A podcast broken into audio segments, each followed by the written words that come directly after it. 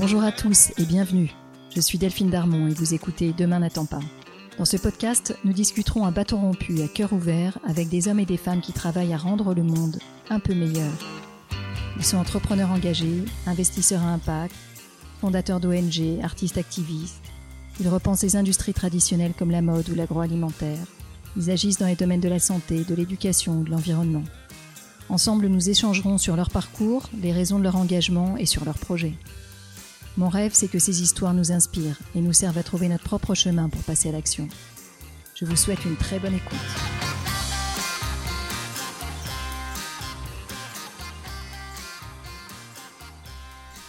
Savez-vous que le chocolat industriel dont nous nous régalons rémunère les producteurs de cacao entre 1 et 2 dollars la journée? Alors à ce prix-là, aucune chance d'assurer la subsistance des petits producteurs. Je suis une grande convaincue du commerce équitable, qui entre autres choses fixe le cours des matières premières sur la base de coûts réels d'un système agricole durable. Et il permet d'assurer un salaire décent aux petits producteurs qui forment encore aujourd'hui la vaste majorité des travailleurs agricoles dans le monde. Je suis très heureuse d'échanger aujourd'hui avec Stéphane Comard et Christophe Eberhardt, deux des trois fondateurs de la société Éthicable, un des meilleurs acteurs de commerce équitable dans le monde depuis plus de 20 ans. Ensemble, ils ont changé la vie, de 50 000 producteurs avec lesquels il travaille partout dans le monde. La discussion est passionnante et elle nous montre qu'on peut faire les choses autrement. Je vous souhaite une très bonne écoute. Bonjour Stéphane, bonjour Christophe. Bonjour. Bonjour. Alors je suis ravie d'être avec vous aujourd'hui, d'avoir deux invités, une fois n'est pas coutume, deux parmi les trois cofondateurs de la marque Éthicable, première société française de commerce équitable. Et il nous manque notre, votre troisième compère, Rémi, qui n'a pas pu se joindre aujourd'hui.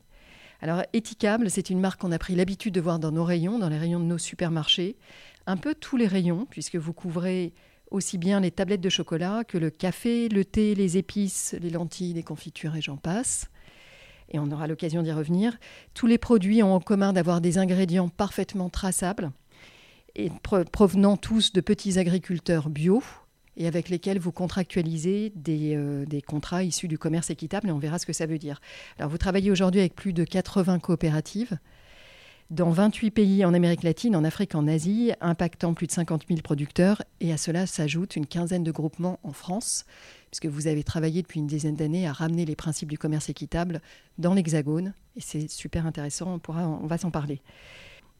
Mais avant ça, J'aimerais m'arrêter sur, euh, sur vous, vous laisser le temps de vous présenter et revenir sur euh, ce qui a fait que, il y a de ça 20 ans maintenant, vous êtes retrouvés tous les trois, euh, trois jeunes et fringants quadras, avec l'envie de développer une marque de produits éthiques, Fairtrade, à une époque où c'était encore à peine naissant on va peut-être euh, commencer avec vous. Euh, et si vous pouvez nous raconter ce qui vous a amené dans votre, enfance, dans les valeurs, dans vos valeurs, dans votre chemin, à, avoir cette envie? Bonjour. Euh, le, projet est un peu l'aboutissement d'un parcours, un parcours somme toute assez classique, hein, puisque j'ai fait des études de commerce, et puis à la fin de mes études, en commençant à chercher un, un premier emploi, euh, je me suis posé beaucoup de questions sur ce que j'avais envie de faire. Et je suis parti en définitive comme euh, volontaire au Mali euh, en 87, au moment juste après les grandes sécheresses, où il y avait des programmes d'appui au développement au Mali. Bah, j'avais envie de comprendre un peu le monde, j'avais envie de comprendre. Euh, je me sentais pas rentrer dans un bureau, faire de la finance. Euh, euh, j'y voyais aucun intérêt. Et donc, je suis parti comme ça assez rapidement. En définitive, la décision a été prise en quelques semaines, je crois en 7 ou 8 semaines, entre le moment où j'ai rencontré la première personne qui m'a parlé de, des volontaires du progrès euh, et de son retour de mission au Mali, où il m'a décrit le Mali euh, de manière euh, tellement passionnante que je me suis laissé bercer par ce, propos. j'ai fait les entretiens de recrutement et je suis parti dans la foulée. Entre le moment où j'ai rencontré cette personne et le moment où je suis parti, il y a eu huit semaines, je crois. Et je suis parti pour deux ans comme volontaire du progrès au Mali euh, à euh, appuyer et m'occuper de toute la partie gestion et finance des projets de développement menés par des volontaires. Donc à la fin de mes deux ans de, volontariat, j'ai repris des études notamment des études sur l'économie du développement. Et donc j'ai fait ça à la Sorbonne pendant, pendant un an pour approfondir mes connaissances euh, sur l'économie du développement. Là, vous étiez parti pour travailler dans une ONG ou dans une, organisation internationale ah, Exactement, c'est ce qui s'est passé. C'est qu'après après euh, cette formation, je suis parti sur un projet euh, financé par la Banque mondiale au Burundi. et je me suis retrouvé sur un projet de restructuration de la filière café. Et donc ça, ça a été une expérience très très enrichissante euh, qui m'a permis bah, de mettre un pied dans, dans, ce qui va être après le reste de ma, de ma vie. Euh, Christophe, j'adorerais que vous vous présentiez maintenant et que vous nous racontiez comment votre parcours à vous vous a amené à, à cette prise de conscience et à cette envie. Bien, moi, je suis, agronome. J'ai rencontré Stéphane au, Mali lorsque nous étions volontaires ensemble. Euh, moi, je fais partie de ces gens qui ont fait de l'agronomie, puis j'avais qu'un rêve, c'était de travailler dans des projets de développement, dans des ONG, d'aller sur le terrain. Euh, ce que j'ai fait, euh, d'abord en Afrique, et puis après en Haïti, un pays où je suis resté quelques temps un pays euh, que j'ai beaucoup aimé et que j'ai jamais vraiment quitté parce que j'ai continué à y faire euh, des travaux après. Et puis même avec Etikable par la suite on a on y a développé des, des projets notamment une filière euh, cacao. Donc c'est un pays auquel je suis resté très attaché. Puis après je suis parti en Amérique latine où j'ai passé voilà j'ai passé en tout une quinzaine d'années sur le terrain avec des ONG sur un travail d'appui à des organisations de producteurs dans le milieu rural Bon, sur le terrain, euh, j'ai touché euh, aux producteurs de café, déjà en Haïti, aux producteurs de cacao. Euh, en Amérique latine, on a de nombreuses coopératives de petits producteurs qui, à partir des années 90, étaient déjà très impliqués dans le, commerce équitable, vendaient leurs produits. Et puis j'ai pu constater l'impact positif que ça pouvait avoir en termes de, structuration d'organisation, en termes de, de, rémunération des producteurs et de dynamique que ça pouvait créer y compris agricole, parce que ça permet aussi euh, de, de changer les systèmes de production. Et, euh, et, voilà, c'est vrai que dans les ONG, souvent, bon, on mène des programmes qui sont intéressants, on, contribue à, transformer l'agriculture, à aller vers plus d'agroécologie, à renforcer les organisations de producteurs. Et mais il y a toujours ce problème de la commercialisation auquel butent les, les, organisations paysannes, c'est comment vendre mon produit, comment le vendre à un bon prix, comment valoriser la production. Et donc, euh, voilà, j'avais très envie en rentrant, quand j'ai décidé d'entrer en France après ces périodes de, sur le terrain, euh, j'avais très envie de contribuer à une initiative visant à créer des nouveaux débouchés rémunérateurs pour les, pour les petits producteurs. Je comprends. Est-ce que vous pouvez peut-être prendre la parole pour, euh, pour le troisième compère de l'aventure qui est Rémi? Alors Rémi, euh, notre, euh, notre troisième associé de départ, le troisième cofondateur, est l'homme de la commercialisation. Euh, lui, c'est quelqu'un qui était commercial, qui s'est occupé de commercialisation de produits alimentaires dès le début. Il a travaillé dans différentes sociétés. Et puis il a passé de longues années dans la bio, dans les produits bio, en relation avec la grande distribution. Donc c'est lui qui nous a permis d'accéder à la grande distribution. C'est lui qui connaissait les codes de la grande distribution, qui connaissait le marché, qui connaissait les, techniques pour euh, aussi concevoir une gamme, etc., qui puisse euh, s'adapter à la grande distribution. Et donc dès le départ, euh, lui, son, projet, c'était à un moment donné de d'avoir d'avoir plus d'éthique, euh, de, au-delà de la bio, euh, d'aller sur des modes de commercialisation qui vraiment servent aux petits producteurs, euh, qui s'inscrivent dans une transition écologique. c'est ça qui l'animait et c'est lui qui nous a permis de, voilà, de, développer cette gamme destinée à la grande distribution. je sais qu'il y a des liens d'amitié entre vous trois et puis des liens qui sont créés au Mali lors de, votre rencontre très jeune en fait. Pour autant, vous avez créé Etikable à, la quarantaine, donc euh, après, euh, fort d'une vingtaine d'années presque d'expérience professionnelle.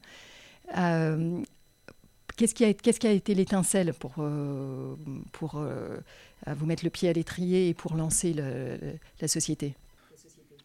Alors, effectivement, c'est une histoire d'amis, hein, puisque Christophe et moi, on s'est rencontrés au Mali quand on avait 19 ans, 18 ans. moi, j'ai fait mes études avec Rémi, donc on était à l'école ensemble. Euh, et effectivement, on a chacun pris après des chemins différents, puisque Rémi est rentré dans, la commercialisation, dans, le secteur commercial de, produits alimentaires. Christophe parti sur la partie appui au développement dans les ONG et moi j'ai alterné entre des projets de développement des entreprises privées et des bureaux d'études en, charge de développement. Et c'est vrai qu'à un moment, à la quarantaine, on, se voyait régulièrement. Hein. Pendant toutes ces années-là, on se rencontrait régulièrement, on échangeait sur ce qu'on faisait, on avait toujours plaisir à se voir. Et puis, euh, euh, voilà, à la quarantaine, on on se posait des questions. Bah, euh, Rémi, avec plus de 15 ans d'expérience professionnelle dans la grande distribution, se posait beaucoup de questions sur le sens de ce qu'il faisait. Et, il était dans un moment où il était mûr pour, se, pour, basculer vers quelque chose de très différent. Euh, Christophe revenait de 10 ans euh, de, séjour en Amérique latine. Il avait envie de se réinstaller en France. Euh, il avait voilà toujours mu par son, son, son, son, projet, le projet d'appui aux producteurs. Et puis moi, j'étais dans la fin d'une expérience dans un bureau de conseil où je faisais des études je partais euh, trois semaines sur le terrain et je passais un mois et demi à rédiger des rapports. Euh, j'avais envie de, changer, j'avais envie de pouvoir euh, mettre la main à la pâte et, réussir quelque chose. Et c'est vrai que à force, c'était une anecdote en définitive, puisque Rémi un jour me dit Stéphane, j'arrête pas d'entendre parler de commerce équitable. Explique-moi ce que c'est. Alors euh, je lui explique de ce que je savais, puis je lui dis, tu sais, euh, Christophe, là que tu connais, revient d'Équateur, il a passé plusieurs années à travailler avec des organisations de producteurs sur le commerce équitable, ça serait intéressant que tu en discutes avec lui. Puis on organise un dîner, Christophe parle de commerce équitable, etc. Un deuxième dîner, un troisième dîner, et puis tout d'un coup Rémi dit, bon, ça y est, moi, je sais ce qu'on va faire. On va se mettre tous les trois et on va monter une boîte de commerce équitable. Et l'idée, comme, et j'ai germé comme ça. Euh, est-ce que vous pouvez, euh, peut-être euh, toi Christophe, nous, nous raconter quelles ont été. est-ce, que, est-ce que vous pouvez partager ces premières étapes On a fait tout ça, en effet. On a démissionné. est-ce que, vous pouvez partager ces eh bien, on a fait tout ça, en effet. On a démissionné de notre travail, on a mobilisé euh, l'argent de la famille, d'amis, euh, on a créé la, la SCOP. il a fallu constituer la gamme de produits, importer les produits. On était au four et au moulin. C'est ça la difficulté quand on crée une, une, initiative de ce type-là au départ. Il faut à la fois assurer la partie financière, la partie conception de produits, la partie importation, euh, la partie commerciale, évidemment. Et on a l'impression d'être au four et au moulin, de passer par tous les métiers. et dans un premier temps, l'enjeu évidemment, c'était d'obtenir un référencement en grande distribution.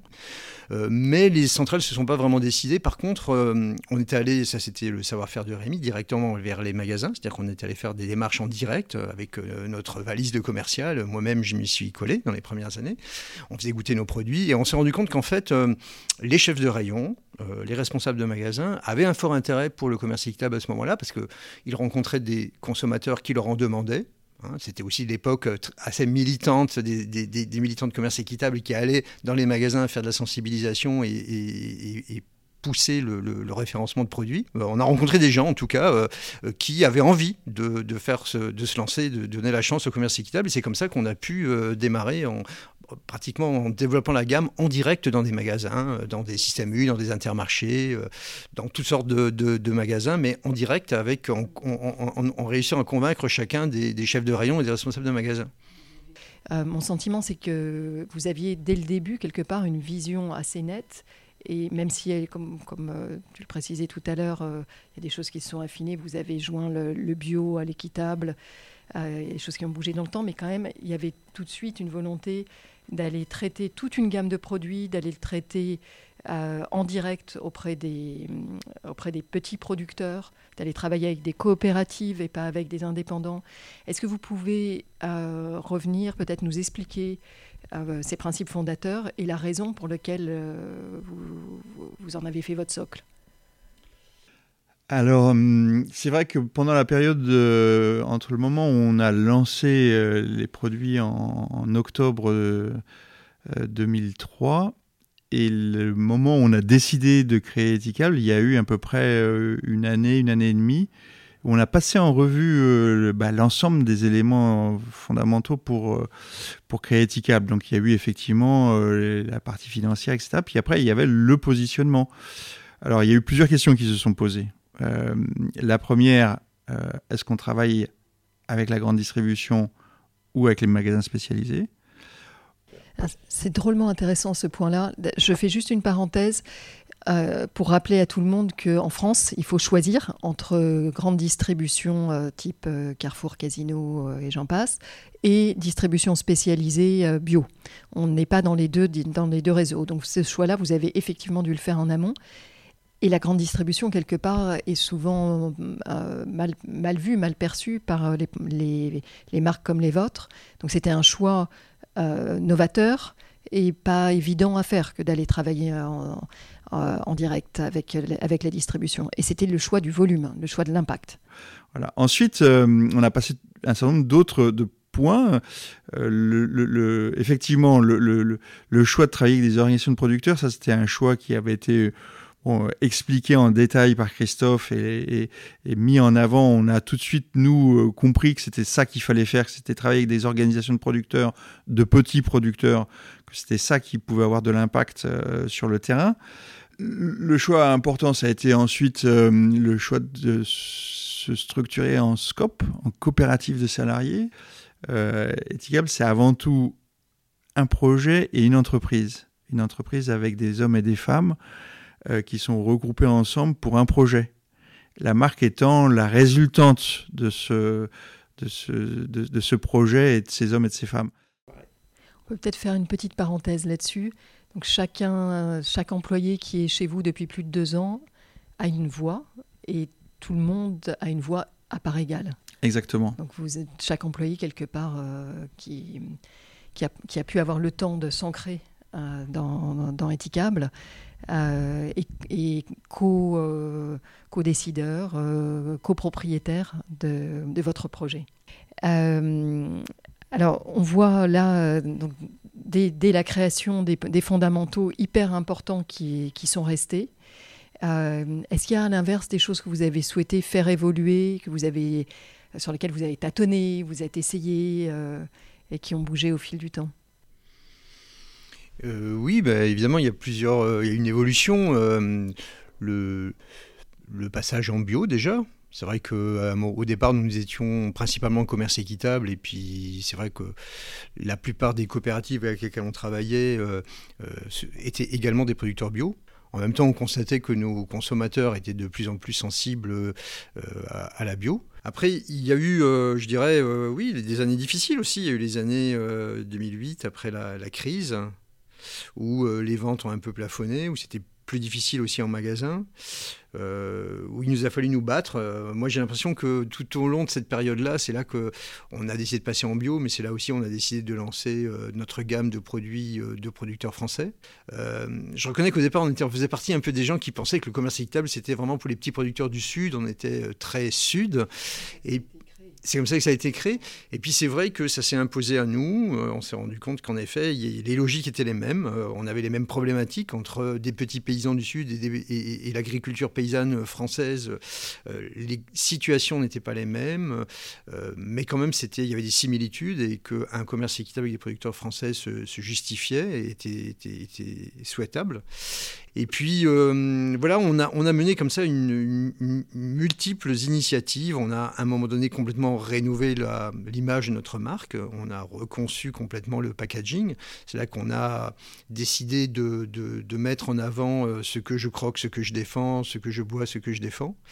Euh, où on a eu une sorte de réflexion en se disant finalement, qui sommes-nous? Nous sommes une coopérative de gens engagés dans le commerce équitable. Notre difficulté, c'est de faire comprendre aux consommateurs que derrière chacun de nos produits, il y a vraiment un projet avec des producteurs sur le long terme.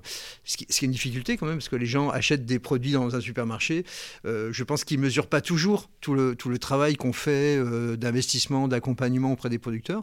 Et donc, on a assumé ce côté bavard qui est le nôtre, c'est-à-dire qu'on a décidé d'écrire en toutes lettres sur les packs euh, l'impact qu'on pouvait obtenir auprès des différents producteurs. Donc, c'est ce que je défends, plus de biodiversité, de l'agroforesterie, une meilleure rémunération pour les producteurs, un impact sur les communautés et puis, dans chacun des packs, on essaie de, décrire euh, quel est le projet de la coopérative, quel est le contexte, ce qu'elle fait à tel endroit, et, concrètement, pour partager avec le consommateur euh, cet engagement.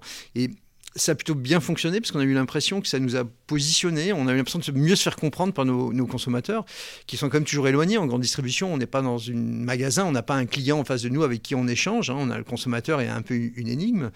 Et ça nous a, on a le sentiment que ça nous a permis de mieux expliquer notre projet aux consommateurs. Une grosse partie de votre chiffre d'affaires aujourd'hui, c'est du chocolat. Euh, si ça vous va, j'aimerais bien qu'on fasse un zoom sur, euh, sur ce produit. Alors c'est vrai que le, chocolat cacao est une filière assez emblématique, d'abord parce que c'est un produit plaisir, et qui en même temps c'est une filière cacao qui vraiment pose problème. De nombreuses études montrent que le, revenu des producteurs est de l'ordre de, 1-2 dollars par jour. Et nous, on le constate sur le terrain.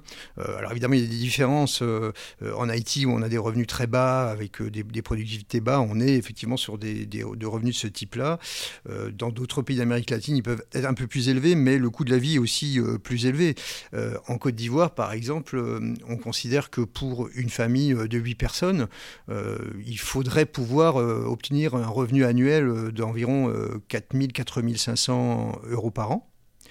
Et euh, quelque part, le prix équitable, pour nous, c'est un prix qui va permettre à une famille de producteurs qui a 2-3 euh, hectares de cacao, plus d'autres productions, euh, de dégager un revenu de ce type-là pour couvrir les besoins essentiels d'alimentation, d'habillement, de santé, de logement, et puis de pouvoir avoir un peu quelque chose pour investir et de pouvoir aussi avoir un peu quelque chose pour investir dans ce système de production durable qu'on imagine, c'est-à-dire pouvoir faire de l'agroforesterie, planter des arbres, soigner ces arbres, les tailler, rénover et d'avoir cette agriculture euh, durable qu'on souhaite. Donc euh, le prix équitable, le commerce équitable pour nous c'est ça, c'est d'arriver à avoir un prix qui permette aux gens de vivre correctement et de développer euh, une agriculture qui soit qui, qui contribue à la transition écologique. Vous partez des coûts réels euh, de, du producteur. C'est ça, c'est ça l'idée. Et non pas du cours de la matière première euh, pour pouvoir définir un prix d'achat. En tant que consommateur, on, ne peut que soutenir ce juste prix euh, qui est donné aux au producteurs. Quel impact, selon vous, ça a sur votre prix de vente, sachant que vous êtes, par vos choix d'aller en GMS, dans un environnement hyper concurrentiel? Alors, c'est difficile d'avoir une réponse globale sur l'ensemble des produits, parce que chaque filière a sa problématique, a, ses enjeux. Euh, globalement, euh, on trouve des, des, cas où on arrive à mettre sur le marché des produits à qualité égale, à des niveaux de prix tout à fait compétitifs par rapport au conventionnel. Je parle bien à qualité égale. C'est-à-dire qu'on on, commercialise des cafés pure origine de très bonne qualité, et quand on regarde les cafés d'origine euh, de grandes marques sur ces qualités-là, elles ont des niveaux de prix qui sont assez similaires. Sur d'autres produits, on est souvent un petit peu plus cher, c'est vrai. Euh, on, est, on peut être entre 5 et 8% plus cher sur certains produits euh, parce que, bah parce que la structuration de la filière veut ça. pour plusieurs raisons. D'une part, parce qu'effectivement, l'agro-industrie euh, a quand même été très très efficace avec des guillemets sur euh, la, politique de prix.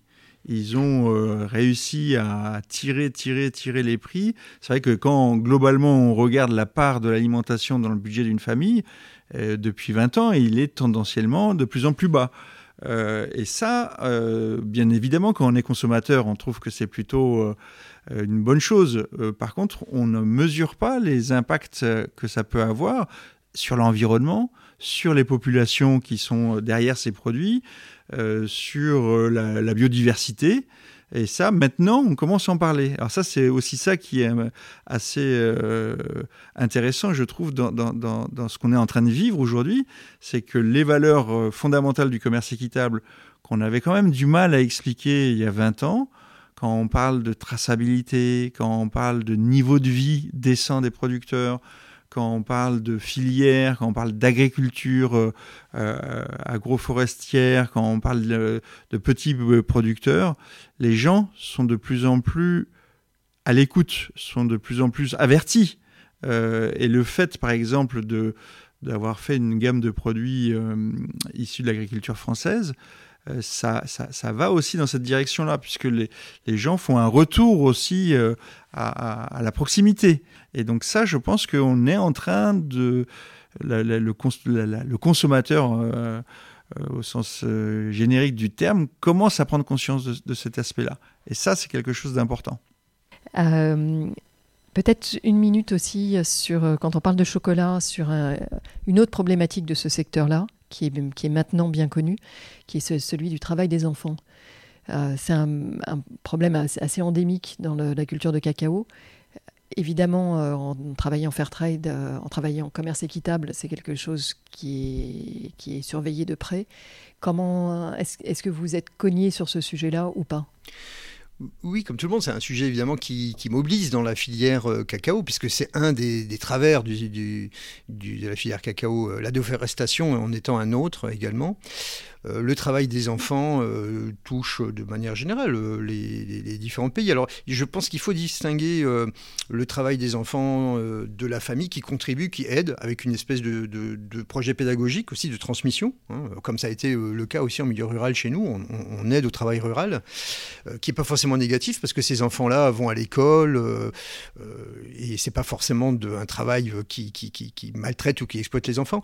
C'est très différent des situations où des familles ou des vont dans les zones de cacao pour gagner de l'argent, poussés par la pauvreté et emmènent leurs enfants pour travailler ou envoient les enfants travailler parce qu'on est poussé par la pauvreté, on a besoin de, gagner de l'argent et ces enfants-là euh, font un travail difficile. Donc ce sont des, des, formes non, non, admissibles de travail des enfants. Et euh, la filière cacao... Euh, lutte contre ces, contre ces, ces formes de, travail des enfants. Les, le pays, euh, pays africains essayent de lutter contre ça. Euh, et souvent, euh, en fait, on, a du mal à obtenir des résultats parce que dans le fond, c'est aussi un problème économique, c'est aussi un problème de prix des producteurs. C'est-à-dire que tant que le cacao est extrêmement bas, c'est difficile d'avoir des producteurs qui puissent rémunérer de la main-d'œuvre, des salariés agricoles. Et donc, c'est aussi le produit d'une certaine pauvreté. Voilà. Les prix du cacao ont baissé. Euh, il, y a, en 2018, les prix du cacao se sont effondrés, ont perdu 30% de leur valeur. Euh, par exemple. Euh, or, euh, les prix du chocolat ou des, pour le consommateur n'a pas baissé. Donc on est typiquement dans ces, dans ces situations-là qui, qui, existent aussi dans d'autres matières premières, où en fait on a des, des, baisses de prix considérables qui diminuent le prix des producteurs, mais qui ne concernent pas l'aval de la filière. C'est-à-dire que le producteur est la, variable d'ajustement. Et donc c'est le travail des enfants et aussi le résultat de la pauvreté, le travail que font les coopératives avec lesquelles on collabore en Côte d'Ivoire par exemple, euh, bon, font un travail aussi de sensibilisation, de, formation aussi sur, euh, euh, voilà, sur, le sur les enfants, l'importance que les enfants aient à l'école, la nécessité de ne pas confier des, tâches trop lourdes aux enfants. Ils peuvent aider, mais, pas, mais il ne s'agit pas de les faire travailler fortement. Donc ça, c'est aussi une question de, culture. Et puis c'est aussi une question de, de, rémunération, parce que lorsque un producteur vend mieux son cacao et dans une coopérative, fait un travail sur la qualité, euh, le travail des enfants euh, se, résout un peu de lui-même. Alors ça rejoint un autre point qui est celui du choix des coopératives avec lesquelles vous travaillez. Comment aujourd'hui vous êtes avec 80 coopératives, c'est ça? Comment est-ce que vous choisissez les, les, coopératives qui sont en capacité à mener ce travail-là avec vous et avec qui vous partagez les mêmes valeurs? Alors, on, essaye euh, d'identifier, alors ça, ça, fonctionne beaucoup par réseau, parce qu'on est très présent, on, est, euh, on a une équipe ici de, de 8 agronomes, on a une équipe euh, de deux agronomes basés en Équateur, un au Pérou, une collègue qui est à Madagascar, et puis une équipe ici en France qui, fait, qui, qui, qui se déplace. on rencontre régulièrement les coopératives, on mène des projets avec d'autres acteurs d'accompagnement, d'appui. Donc on a comme ça une connaissance des différents terrains, et on a lorsqu'on choisit une coopérative, on a un, développement avec une, filière, on a tendance à identifier des coopératives qui ont un projet social fort, euh, qui ont une vraie base, euh, voilà, qui ont une capacité de développer une organisation qui soit démocratique, qui soit transparente, euh, avec voilà, quelque chose qui se, qui se passe avec une vraie dynamique. Et puis après, on l'accompagne. Ça nous arrive souvent d'appuyer une coopérative très, très, assez fragile, assez petite, et puis de l'accompagner au fur et à mesure des années avec des prix rémunérateurs. On la voit se développer. Euh, le nombre d'adhérents augmente, euh, les investissements augmentent, euh, le travail de terrain s'améliore. Et on a comme ça des trajectoires de coopératives qui ont, véritablement un, impact au fur et à mesure des années. Est-ce que vous travaillez avec les labels? Les labels, c'est important pour nous parce que les labels, c'est une garantie externe et bien que la marque éthicable est forte et connue, nous pensons que c'est important de s'appuyer sur un label. C'est important d'avoir un contrôle externe. C'est important que toutes les entreprises qui fassent du commerce équitable puissent se, soumettre à ce, contrôle d'un tiers. Et donc, nous le faisons nous-mêmes. On a, nous, choisi de travailler avec le, le label euh, symbole des producteurs paysans, qui est un label euh, porté par les producteurs du commerce équitable, euh, une initiative d'Amérique latine, qui est un label exigeant, avec des prix minimum garantis définis par le label qui sont plutôt élevés. Et donc, voilà, on soutient cette initiative. voilà, c'est un, label aussi qui rencontre les valeurs d'Éthicable et la façon d'Éthicable de, de voir les choses. Alors c'est une transition parfaite vers Paysans d'ici, que vous avez évoqué déjà tout à l'heure. Euh, qui est un autre de vos projets phares, quelque part. Vous avez mentionné, Christophe, le, le, fait que vous étiez un des premiers, quelque part, à reprendre les valeurs du commerce équitable créées pour, les pays, pour le développement des pays du Sud et à l'importer, à l'implanter dans nos façons de travailler aujourd'hui avec nos producteurs locaux euh, en France. Euh, vous avez créé cette, cette, marque ou ce label, je ne sais pas comment vous l'appelleriez Stéphane, Paysan d'ici. Et vous l'avez créé en, créant également un label bioéquitable euh, qui s'applique essentiellement, je pense, sur, vos, sur les produits développés en France euh, et qui regroupe euh, la quinzaine de, producteurs avec lesquels vous allez travailler. Est-ce que vous voulez peut-être nous parler un peu de cette démarche, où ça en est, et des similitudes et des différences avec la façon dont vous pouvez travailler dans les pays en développement? Effectivement, en, 2010, quand on s'est lancé dans euh, entre guillemets la transposition euh, du commerce équitable sud-nord à l'agriculture française, on était un peu hors la loi puisque le, cadre législatif avait défini le commerce équitable comme un échange euh, entre le sud et le nord. Et donc on, on, parlait peu de commerce équitable dans ce cas-là. On a créé une marque qui s'appelle Paysan d'ici, qui est une marque de, qui appartient à Ethicable et qui euh, voulait euh, exprimer euh, l'ancrage dans, sur le territoire français. On avait fait une charte avec un certain nombre de critères qui sont tous inspirés du commerce équitable. Mais on ne parlait pas trop de commerce équitable pour pas pour pas pour rester dans le cadre légal.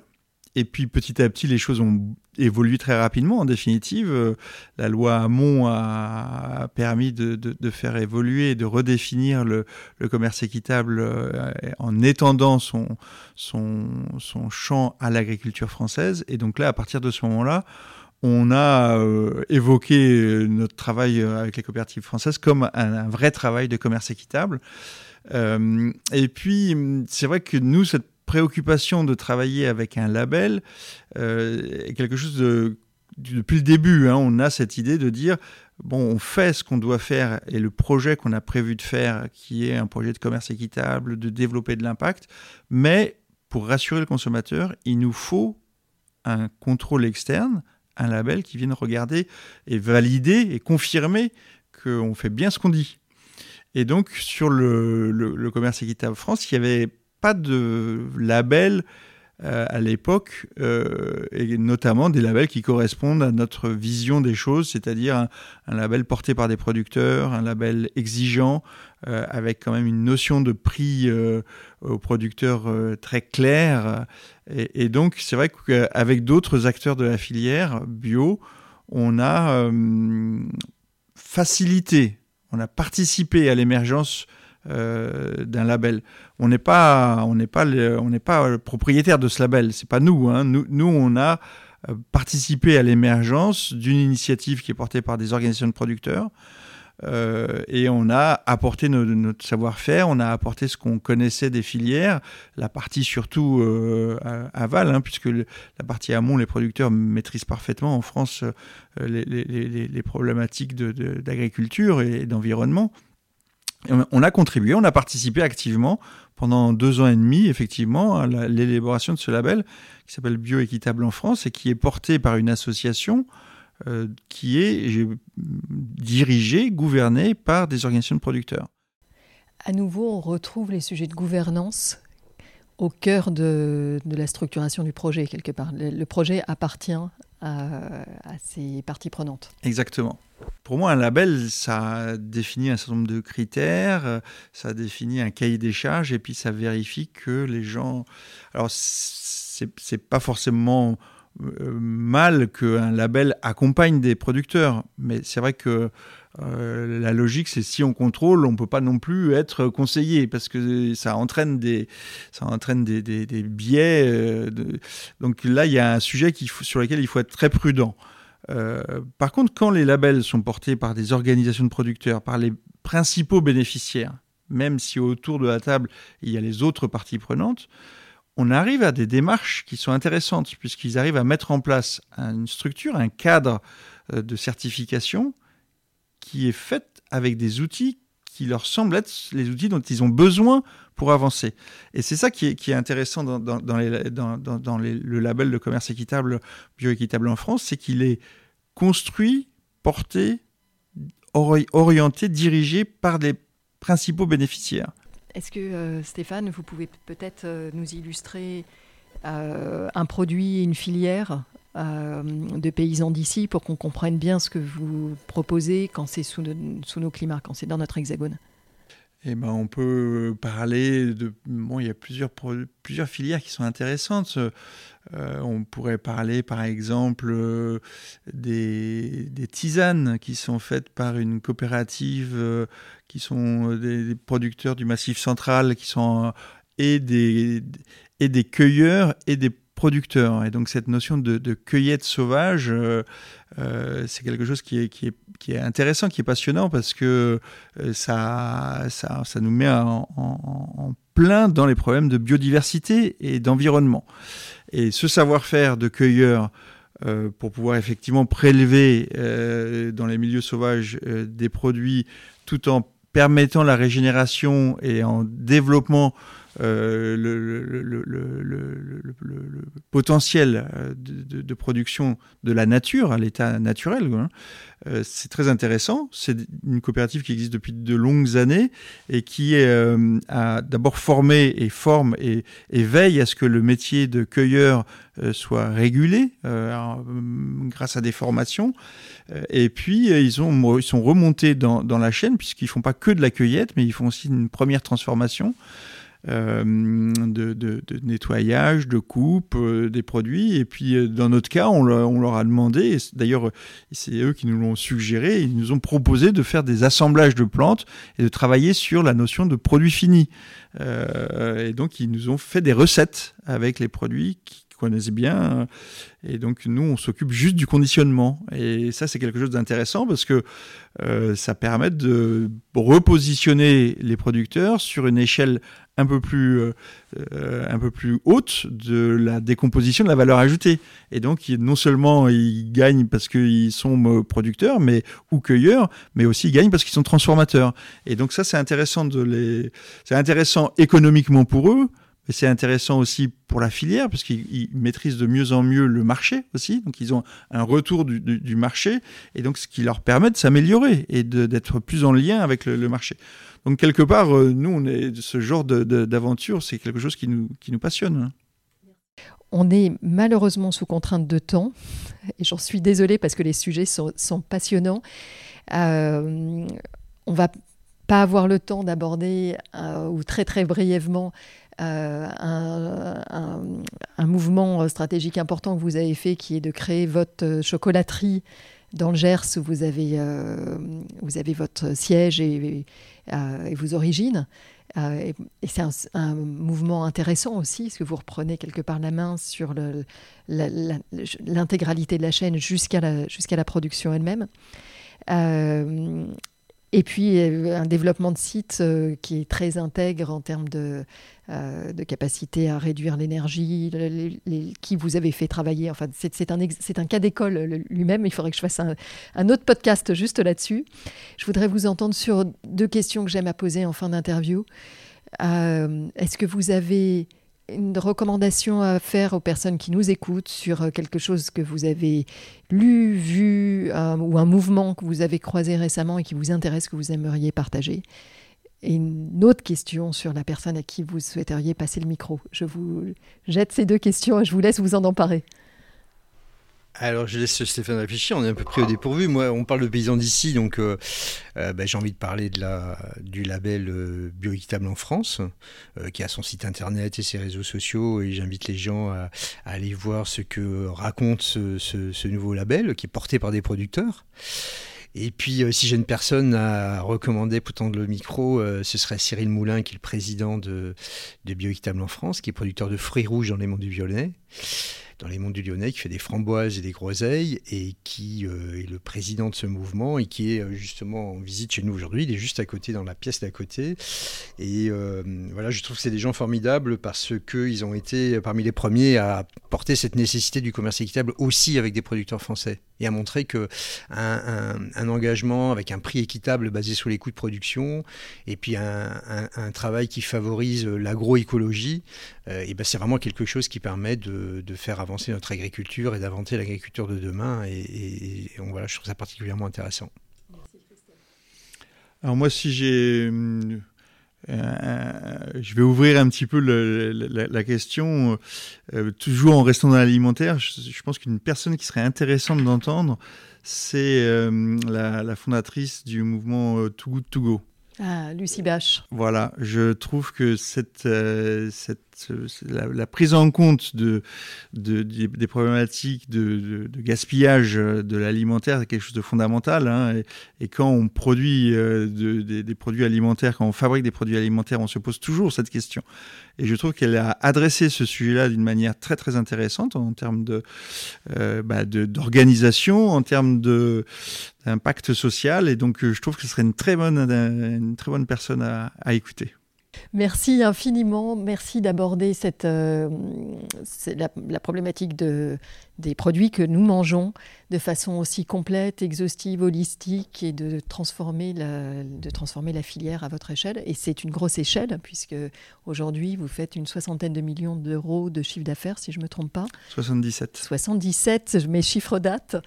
Et donc on, a, vous, vous démontrez la capacité à faire à l'échelle. Merci beaucoup. Merci pour cette conversation. Merci. Un grand merci de nous avoir écoutés jusqu'ici. J'espère que cet épisode vous a plu. N'hésitez pas à nous laisser vos commentaires ou suggestions d'invités sur Instagram. Enfin, si le podcast vous a plu, allez vous abonner et notez-le 5 étoiles bien sûr sur Apple Podcast. Vous pouvez même demander à vos amis, à vos enfants, à vos voisins, aux amis de vos amis, aux voisins de vos voisins, de mettre une note au podcast. C'est comme ça seulement que Demain n'attend pas gagnera de la visibilité et sera trouvable sur les plateformes. Alors je vous dis à très bientôt pour un nouvel épisode.